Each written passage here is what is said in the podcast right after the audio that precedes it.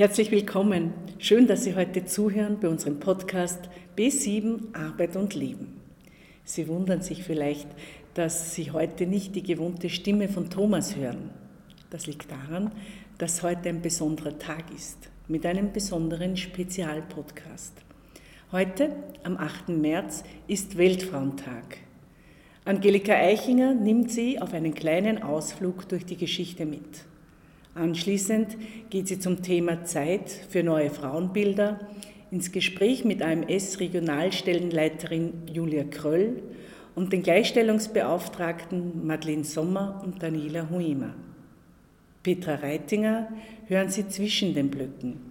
Sie bringt die Sicht der Soziologie und Psychologie ein. Sie dürfen sich nun freuen auf einen Podcast von Frauen für Frauen und natürlich auch interessierte Männer. Viel Vergnügen!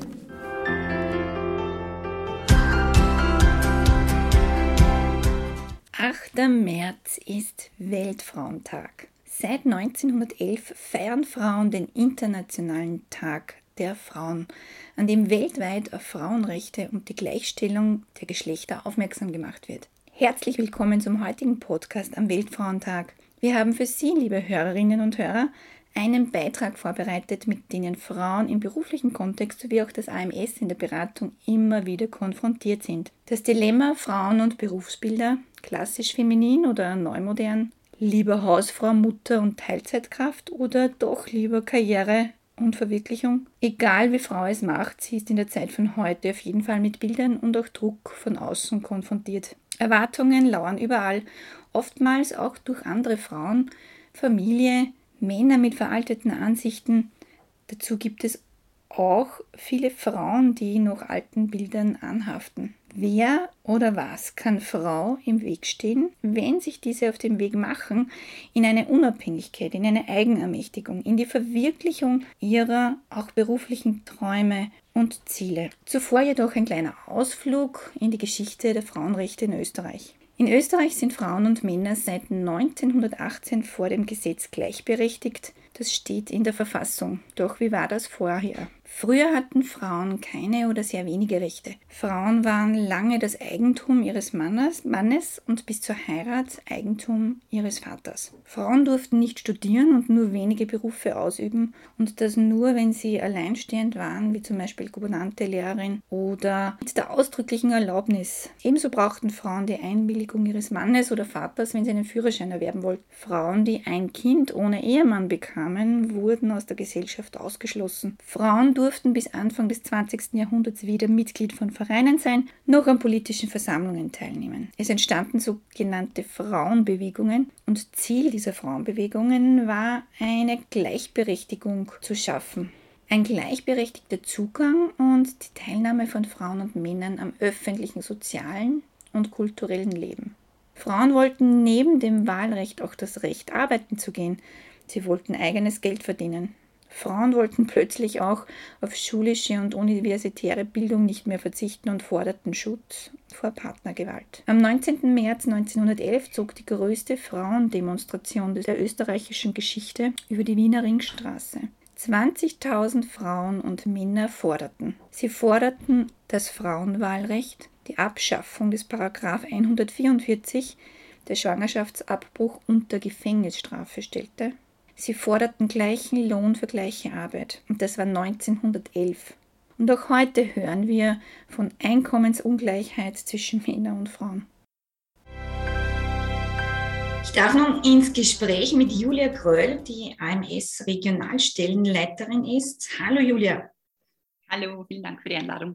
Julia, für 46 Tage im Jahr arbeiten Frauen gratis. Equal Pay Day fällt 2022 äh, auf den 15. Februar. Was bedeutet, dass Frauen die ersten 46 Tage des Jahres gratis arbeiten, wenn die Einkommen verglichen werden?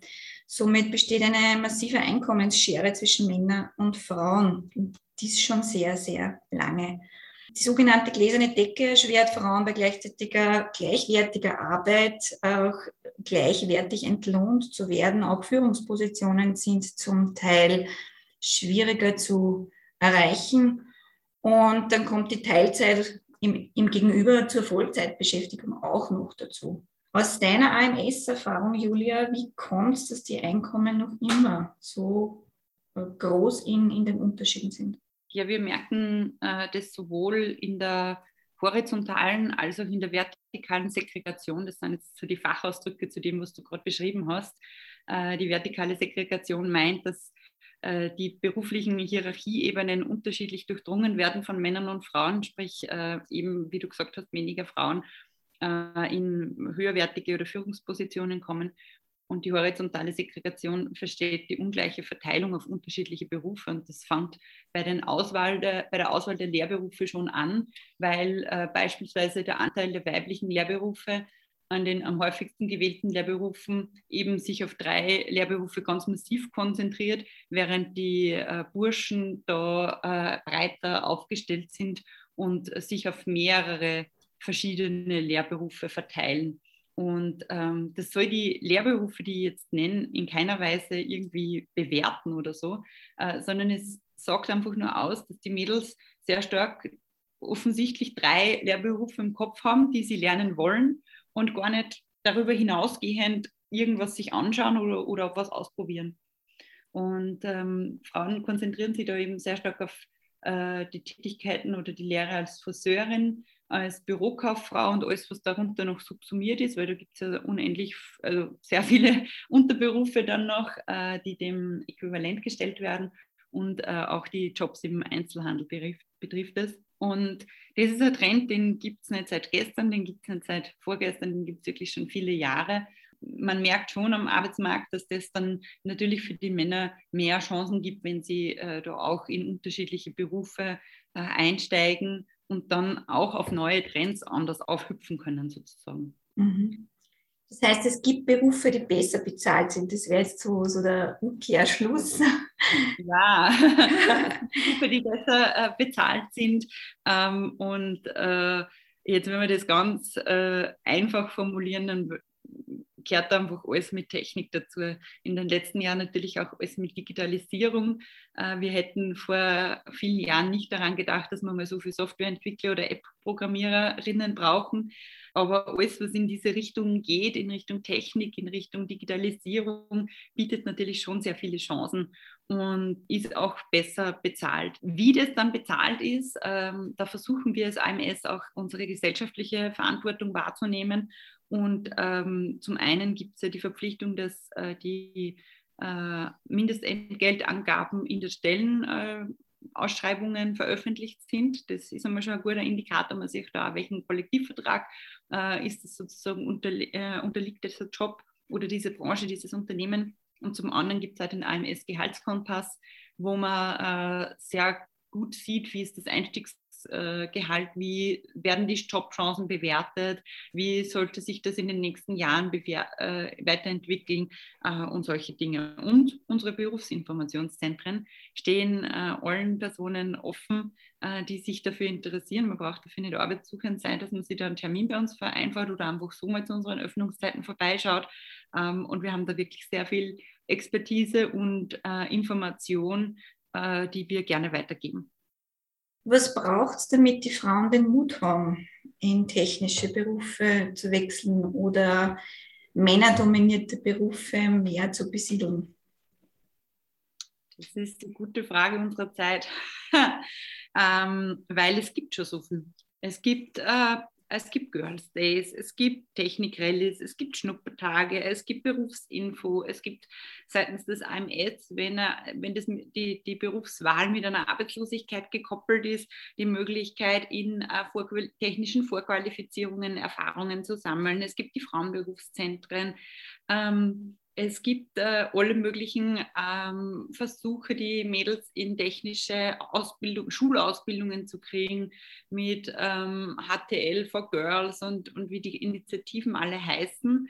Ähm, und trotzdem tragen wir uns so ein bisschen am Stand. Mhm. Und äh, ich glaube, dass einfach ganz viel äh, das Mut machen ist, ein Gefühl dafür kriegen, was tue ich denn da wirklich. Und diese, ja, das ist hört jetzt so, so poetisch an, aber die, die, die Angst vor der Technik abzubauen. Und das fängt wahrscheinlich wirklich in Mathe in der Volksschule an. Einige Studien beschreiben, dass Frauen eher Berufe wählen, also in welchen die Interaktion mit anderen Menschen, und das können zum Beispiel Kunden und Kundinnen oder Patienten und Patientinnen sein, im Vordergrund steht. Und während Männer häufiger Berufe wählen, in welchen die Arbeit mit immateriellen Dingen im Fokus steht, wie zum Beispiel die Konstruktion von Maschinen. Warum ist es aber so?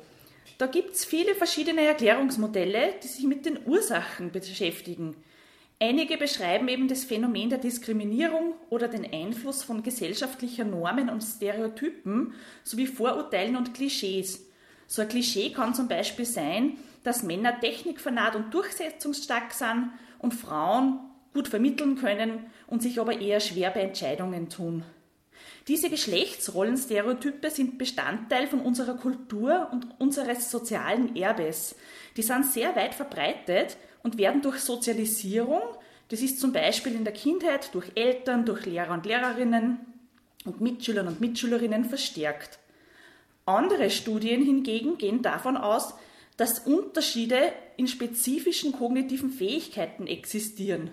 Das sind zum Beispiel in der räumlichen Wahrnehmung oder Orientierung, die in vielen technischen und handwerklichen Berufen gefragt sind. Wiederum zeigen aber andere oder weitere Untersuchungen, dass es kaum messbare Unterschiede in den kognitiven Fähigkeiten, in der Persönlichkeit oder im Sozialverhalten gibt. Ähm, gesamt gesehen lässt sich also sagen, dass die genauen Ursachen, warum Frauen sich unter Anführungszeichen zu typischen Frauenberufen und Männer zu typischen Männerberufen hingezogen fühlen, das lässt sich nicht anhand von einem Modell oder einer Annahme erklären, sondern das sind sehr komplexe und vielschichtige Abläufe, die dazu beitragen, denen man sicherlich auch in der Zukunft noch viel mehr Beachtung schenken darf. Frauen haben heute die Möglichkeit, ihren Beruf frei zu wählen. Nun gibt es Berufe, der als solcher gar nicht anerkannt ist und vor allem nicht wirklich bezahlt wird, wie zum Beispiel der Beruf der Hausfrau und Mutter. Es ist ein heißes Thema, da es einerseits verpönt ist, manchmal belächelt und es kann auch manchmal sogar zu starker Kritik führen, wenn eine Frau ihren eigenen Karrierebedürfnissen folgt oder wieder vielleicht mit mehr Stunden in den Beruf zurück möchte. Ich sitze hier mit den Gleichstellungsbeauftragten Daniela Hummer und Madeleine Sommer und habe eine Frage an die Madeleine. Madeleine, kennst du bei euren Wiedereinsteigerinnen dieses Hin- und Hergerissensein zwischen ähm, Hausfrau und Mutter oder den Bedürfnissen auch, die Mutterrolle einzunehmen und wieder zurück in den Beruf zu gehen oder vielleicht sogar ähm, eine neue Ausbildung oder ähnliches in Betracht zu, zu ziehen. Kennst du das aus deiner AMS-Praxis? Ja, also es ist natürlich auch so, dass uns die, dass uns die Situation bekannt ist. Ähm, es kommt natürlich immer wieder vor, das Hin- und Hergerissensein zwischen äh, bleibe ich jetzt äh, Hausfrau und Mutter oder schlage ich jetzt einen Karriereweg ein, gehe wieder ganz normal arbeiten oder was auch immer. Ähm, es ist leider oft so, dass die Kinderbetreuung aufgrund der verschiedensten Arbeitszeitmodelle, die es gibt, leider nicht immer geregelt werden kann. Ähm, ich nehme jetzt zum Beispiel mal einen Handel her. Der Handel ist von der Arbeitszeit relativ breit gefächert. Und leider ist es manchmal so, dass einfach die Frauen nicht die Möglichkeiten haben, weil es einfach auch zum Beispiel ein Kindergarten oder eine Krabbelstube nicht hergibt, dass zum Beispiel die Kinderbetreuung am Nachmittag äh, geregelt sein könnte. Oder beziehungsweise jede Frau hat nicht die Möglichkeit, dass das Kind vielleicht irgendwo in der Familie äh, abgibt, unter Anführungsstrichen, dass es be betreut werden kann. Darum macht es das Ganze einfach teilweise manchmal ein bisschen schwierig, dass einfach die Arbeitszeit auch, auch mit der Kinderbetreuung immer vereinbart werden kann. Und da gibt es jetzt viele Beispiele, wie zum Beispiel Frühdienste oder Nachmittagsschichten, dass einfach da die Vereinbarung, wie gesagt, zwischen Arbeitszeit und Kinderbetreuung leider manchmal einfach schwierig äh, zu regeln ist. Mhm. Und bezüglich dem Thema äh, Mutter und Mutter und Hausfrau und Karriere, glaube ich persönlich, dass es sicher manchmal ein bisschen in den Köpfen der Frauen ist, ähm, dass man sie für was rechtfertigen muss, wenn man zum Beispiel jetzt sagt, nach zwei Jahren Karenz, okay, jetzt schlage ich meinen Weg, äh, jetzt möchte ich bitte Karriere machen und jetzt schaue ich mich um, dass ich dass ich da wieder schön ins Berufsleben einsteigen kann. Und ich glaube, dass da einfach manchmal ein bisschen eine Hemmung da ist, weil man sich einfach weil sie, denke viele Frauen dann auch Gedanken machen, was andere von einem jetzt denken könnten, wenn sie das machen und nicht äh, 24-7 dann beim Kind zu Hause sind. Mhm. Das heißt, ihr kennt diese, diese Sorgen und diese Belastungen. Wie geht ihr damit um in der Beratung? Also für uns ist es immer ganz wichtig, dass man, also wie gesagt, es ist manchmal leider so, dass wir es oft nicht mitkriegen, weil es uns oft auch nicht mitgeteilt werden. Aber für uns als AMS können wir es als, als Aufgabe sehen, dass wir quasi Mut machen und aufzeigen, was für Möglichkeiten gibt. Also was habe ich für Möglichkeiten, was kann ich machen, was, was passt zu dem, was ich möchte. Ähm, ja, also wir haben diverse Unterstützungsmöglichkeiten, finanzielle Förderungen, wie zum Beispiel die Kinderbetreuungsbeihilfe, Coachings beim, zum Beispiel beim B7, Kurse, Frauenberufszentren, also wirklich auch, wo man sich ja, wo man in Richtung Orientierung schauen kann, was möchte ich denn überhaupt machen, was kann ich machen und vor allem, was kann ich ähm, vereinbaren mit der Arbeitszeit und meiner Kinderbetreuung. Mhm. Äh, das heißt, diese Sorgen werden nicht immer mitgeteilt, was einerseits sehr wichtig wäre. Äh, kann das vielleicht sein, dass das auch mit dieser Verantwortung der Verfügbarkeitsbestimmung zusammenhängt? Ähm, natürlich, ja. Also es ist ja so, wir haben natürlich die Verfügbarkeitsbestimmungen und an die müssen wir uns ja halten. Die Verfügbarkeitsbestimmung liegt eben bei den 20 Wochenstunden und in Ausnahmefällen können es auch 16 Wochenstunden sein. Das heißt, ähm, man muss der Vermittlung für mindestens 20 Wochenstunden zur Verfügung stehen. Mhm. Mhm. Und was würdest du dann äh, raten, ganz klar raten, wenn eine Frau sich in so einer Zwickmühle fühlt mit der Kinderbetreuung? Wie soll es damit umgehen, wenn es beim AMS gemeldet ist? Äh, was ist da ein gangbarer Weg? Also ich würde auf jeden Fall empfehlen, dass man offen mit der Situation umgeht und dass man dann, dass wir dann aus AMS wirklich die Möglichkeit haben, dass wir eben die diversen Angebote äh, und Möglichkeiten vorstellen und aufzeigen. Daniela, du bist selbst auch Mutter und hast du vielleicht auch eigene Erfahrungen mit dem Thema Muttersein und Berufstätigsein gemacht? Ähm, ja, auf jeden Fall. Also ich habe mich damals nach einem Jahr Karenz wieder dazu entschieden, ähm, dass ich ins Berufsleben einsteige. Ähm, das war für mich aber nur möglich, weil ich bezüglich der Kinderbetreuung innerhalb von meiner Familie viel Unterstützung gekriegt habe. Weil vor allem am Land ist es einfach immer nur schwierig oder kaum möglich, dass man die Betreuung von einem einjährigen Kind irgendwie extern regelt. Mhm. Mm, natürlich war für mich wichtig, ähm, dass mein Dienstgeber diesbezüglich sehr flexibel war und auch ist. Ähm, wir haben, ich habe damals einfach das Glück gehabt, dass meine Arbeitszeitwünsche berücksichtigt worden sind.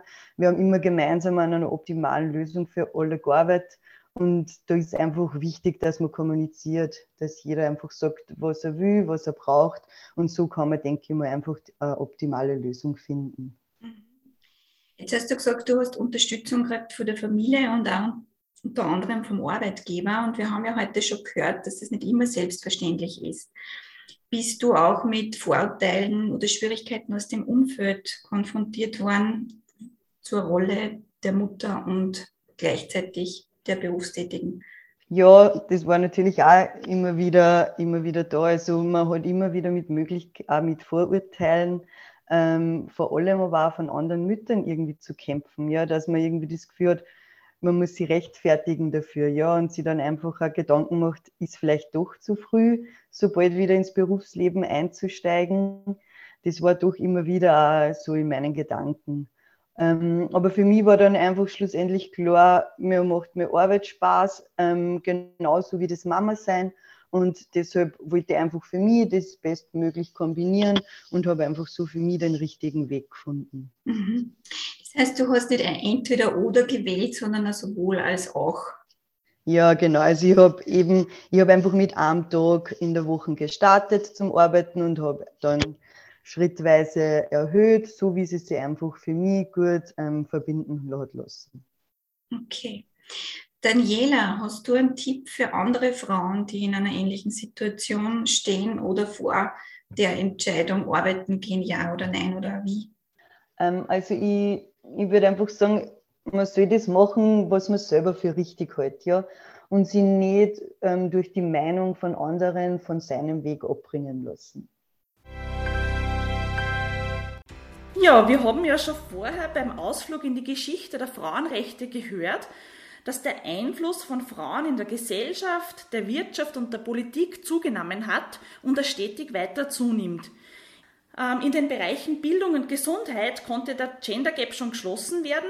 Frauen sind weltweit die Bildungsgewinner, wenn man sich die Schulbildung anschaut. Da gibt es ein Beispiel aus Deutschland. Da schließen Schülerinnen mit höheren Abschlüssen ab als Schüler. Frauen sehen sich selber mittlerweile als emanzipiert und selbstbewusst, wodurch sich das klassische Rollenbild von der Frau verändert hat und auch noch weiterhin verändern wird. Durch die gesteigerten Wahlmöglichkeiten rücken Frauen auch in einstige Männerdomänen vor und das natürlich auch bei der Berufswahl. Viele Frauen finden mittlerweile ihre Selbstverwirklichung im Beruf und dadurch ändert sich auch die Geschlechterrolle des Mannes. Die Männer stellen fest, dass ihre Partnerin oder dass ihrer Partnerin der Beruf vielleicht wichtiger ist als erwartet und dass die Männer dadurch auch bei der Arbeit für die Familie und im Haushalt mehr anpacken müssen. Und dieses Dilemma, wie vorhin erwähnt, das trifft also nicht nur die Frauen, sondern auch die Männer. In der Schweiz ist eine repräsentative Umfrage gemacht worden und derer zufolge äußern 90 Prozent der Männer den Wunsch, Teilzeit zu arbeiten. Auch damit sie mehr für die Familie da sein können. Aber nur 13,4 Prozent machen das dann wirklich. Da gibt es also einen enormen Graben zwischen Wunsch und Wirklichkeit. In der Zukunft wird es nicht nur darum gehen, dass man die Rolle der Frau stärkt, sondern dass man auch die neue Rolle der Männer akzeptiert und unterstützt. Viele Männer überdenken nämlich heutzutage ihre Karrierepläne nach der Geburt von einem Kind und können sich ja vorstellen, das beruflich zurückstecken, um aktiv am Leben des Kindes teilnehmen zu können und ihm die Liebe und emotionale Unterstützung geben zu können. Aus psychologischer Sicht ist es da einfach wichtig, dass sich die Eltern in ihren Erwartungen, Wünschen und Vorstellungen, ähm, was Familie und Karriere betrifft und auch das Ganze unter einen Hut zu bringen, gut abstimmen und absprechen. Modelle wie Karenzzeit für den Vater oder das Papa-Monat können da ein wertvoller Beitrag dafür sein. Eines der klassischen Frauenbilder wäre zum Beispiel auch eine Frau in Teilzeitarbeit.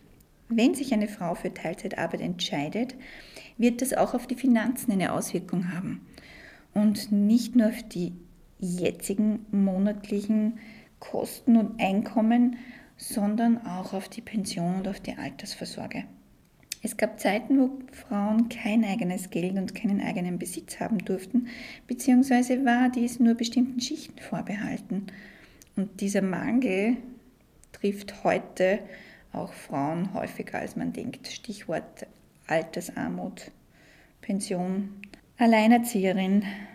Gleichzeitig ist das Thema Geldumgang, Geldhaben, Geldvermehrung teilweise auch schambehaftet, tabuisiert. Was hat Geld mit der Berufswahl zu tun und auf was hat Frau zu achten, damit auch immer genügend Geld in der Kasse ist? Ja, also wir merken ja den äh, Gender Pay Gap, äh, wie Sie ja gesagt habt, eh, die ersten 46 Tage des Jahres, wo die Frauen gratis arbeiten. Diesen Gender Pay Gap gibt es auch bei den Pensionen. Wir haben da äh, Zahlen aus, äh, sind schon ein bisschen älter, 2015 vorliegen, aber die vergleichen das auch gut mit dem EU-Schnitt wo 39 Prozent äh, Differenz zwischen dem durchschnittlichen Pensionseinkommen der Frauen und der Männer äh, gegeben ist. Es wirkt sich auf der Ebene der Pensionen aus, der aktuellen Bezahlung, aber wir sehen das auch im Arbeitslosengeld. Ich habe mir da angeschaut, die durchschnittliche Leistungshöhe, also der durchschnittliche Tagsatz des Arbeitslosengeldes 2020 in Österreich betrug für Frauen exakt 30 und bei Männern betrug der Tagsatz 35,7 Euro. Äh, und das ist pro Tag ein Unterschied von 5,7 Euro beim Arbeitslosengeld, macht dann im Monat über 150 Euro aus. Es ist einfach echt nicht zum Unterschätzen und äh, das spielt natürlich zum einen immer in, hinein, wie viele Stunden arbeite ich. Mhm. Und zum anderen spielt aber immer hinein, äh, wie viel, welchen Beruf habe ich gewählt und wie viel Basiseinkommen sozusagen habe ich, äh, welcher Kollektivvertrag gilt denn da, in welcher mhm. Branche bin ich tätig, äh, unterliege ich da vielleicht schon dem Kollektivvertrag der Metallindustrie und bin trotzdem im Büro tätig und habe einen bessere, äh, besseren Kollektivvertrag im Hintergrund? Oder ähm, habe ich da einfach einen unter Anführungszeichen Nachteil durch das, äh, welcher Branche ich zugehöre. Diesen, diesen Satz Augen auf bei der Berufswahl äh, und, und da auch, äh, eben wieder möchte ich verweisen auf unsere Berufsinfozentren, die allen äh, Menschen äh, offen stehen. Also man muss dafür nicht arbeitslos sein, um sich da zu informieren. Wir haben im Internet ein ganz breites Informationsangebot. Äh, zum einen auf unserer Jobplattform alle Jobs, zum anderen auf dem Gehaltskompass, wo man sich genau informieren kann, welche Chancen habe ich denn in welchem Job, was ist mein durchschnittliches Einstiegsgehalt und wie äh, entwickelt sich das dann auch über die Jahre mit mehr Berufserfahrung. Mhm. Und ähm, das Problem ist halt trotzdem immer nur ein bisschen, dass man über Gehalt nicht redet. Mhm. Und ich glaube schon, dass Transparenz uns da allen äh, sehr gut tut. Und vielleicht kennt man es auch selber aus der, aus der Beziehung. Es ist, es ist einem dann vielleicht auch unangenehm, darüber zu sprechen oder, oder das abzuklären oder auch mit, mit Freunden. Dann gibt es so die Sprüche, gute Freunde, strenge Rechnung. Und ich glaube, es ist überall was, was dran auch. Es, es hilft nur sicher, wenn man, wenn man da eine gewisse Transparenz reinbekommt und ich habe die Situation selber gehabt, ich habe im Sporthandel äh, gearbeitet während meinem Studienanfang, während meiner Studienanfangsphase. Und da war es immer wieder so, dass Frauen schlechter eingestuft worden sind als Männer. Und das ist vollkommen inakzeptabel. Und dann habe ich das mal hinterfragt und ich habe mir natürlich auch leichter da, weil ich war natürlich auch nicht abhängig von dem Job. Die anderen Kolleginnen haben teilweise gesagt, wir lassen uns da auf keine Diskussion ein, weil ich brauche den Job sozusagen und es mhm. passt ja eh im Großen und Ganzen. Für mich war die Situation als Aushilfskraft sozusagen ein bisschen anders oder als Studentenjob kann man da vielleicht dann auch ein bisschen anders äh, die, die Situation hinterfragen. Und dann ist mir halt gesagt worden, ja, äh, aber die Männer machen die stärkere, also körperlich anstrengendere Arbeit, was in unserem Fall überhaupt nicht gestimmt hat. Außerdem hat es körperlich anstrengende Arbeit gegeben. Ja. Schlussendlich äh, ist dann für uns nachgezogen worden in dieser Abteilung und ähm, es ist angeglichen worden. Ich glaube, dass das schon, aber das haben viele haben das zu dem Zeitpunkt gar nicht gewusst. Ich bin durch Zufall draufgekommen, äh, wie ich mit dem Kollegen darüber geredet habe. Und das ist halt einfach, man hat da vielleicht so ein gewisses Vertrauen, ja, die werden, werden mich eh richtig einstufen. Na, also da ist das blinde Vertrauen sicher nur zum eigenen Nachteil. Äh, die Arbeiterkammer unterstützt da genauso, äh, dass man sich das anschaut. Die Gewerkschaften unterstützen, vielleicht die Betriebsräte vor Ort im Betrieb. Ähm, ich glaube, das ist wirklich, wirklich wichtig, dass man sich das auch überprüfen lässt, weil man, man bringt sich ein mit seiner Arbeitsleistung und verdient dafür auch äh, das, was einem zusteht und was vielleicht auch ausverhandelt wurde. Mhm.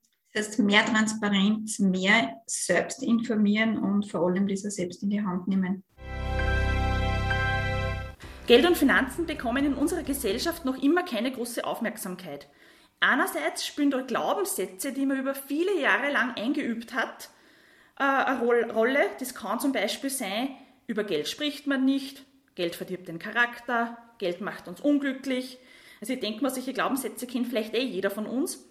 Andererseits können aber auch wieder die alten Rollenbilder durchschlagen, wie der Mann hat sich um die Finanzen zu kümmern.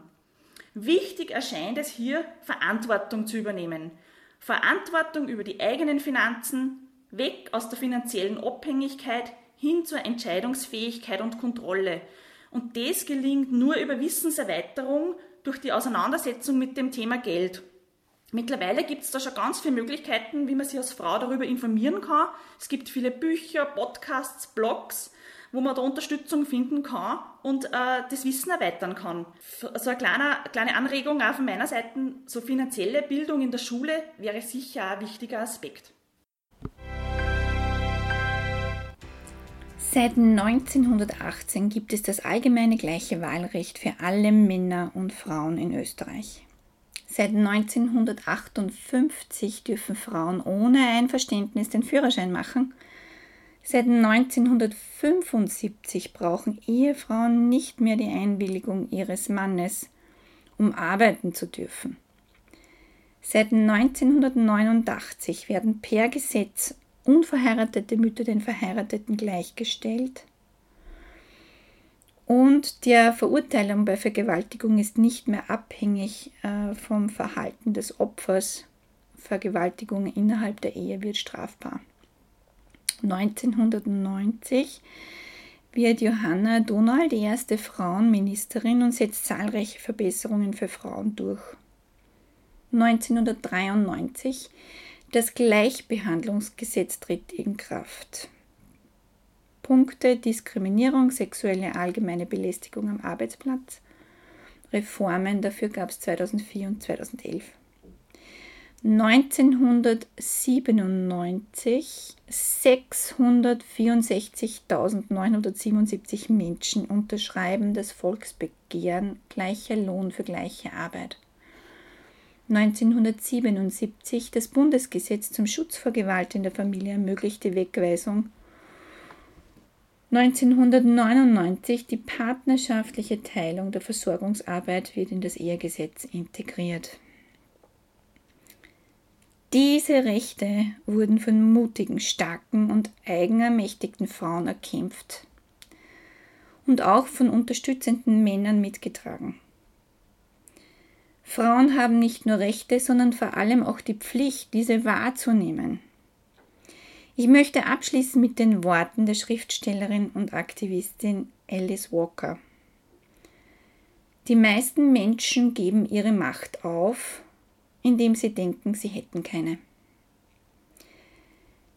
Wie Sie bestimmt schon ahnen, recht machen kann Frau es sowieso nicht, denn irgendjemand hat immer etwas dagegen. Daher, daher folgen Sie Ihren eigenen Bedürfnissen.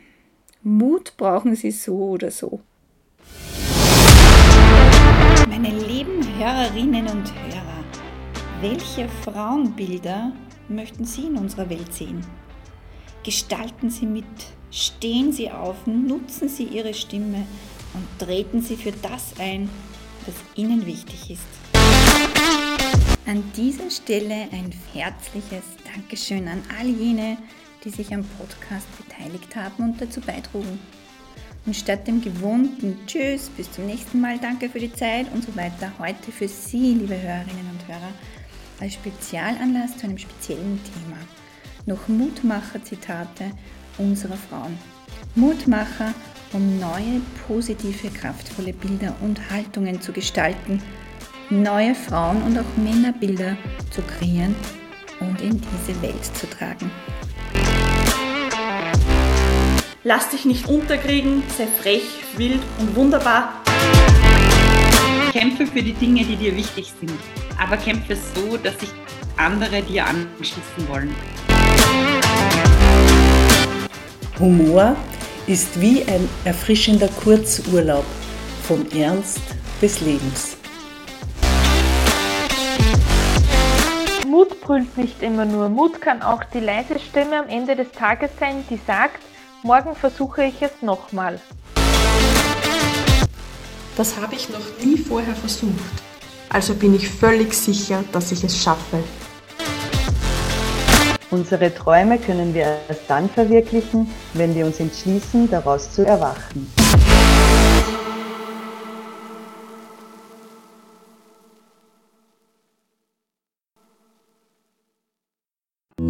Dieser Podcast ist gefördert vom Arbeitsmarktservice Oberösterreich.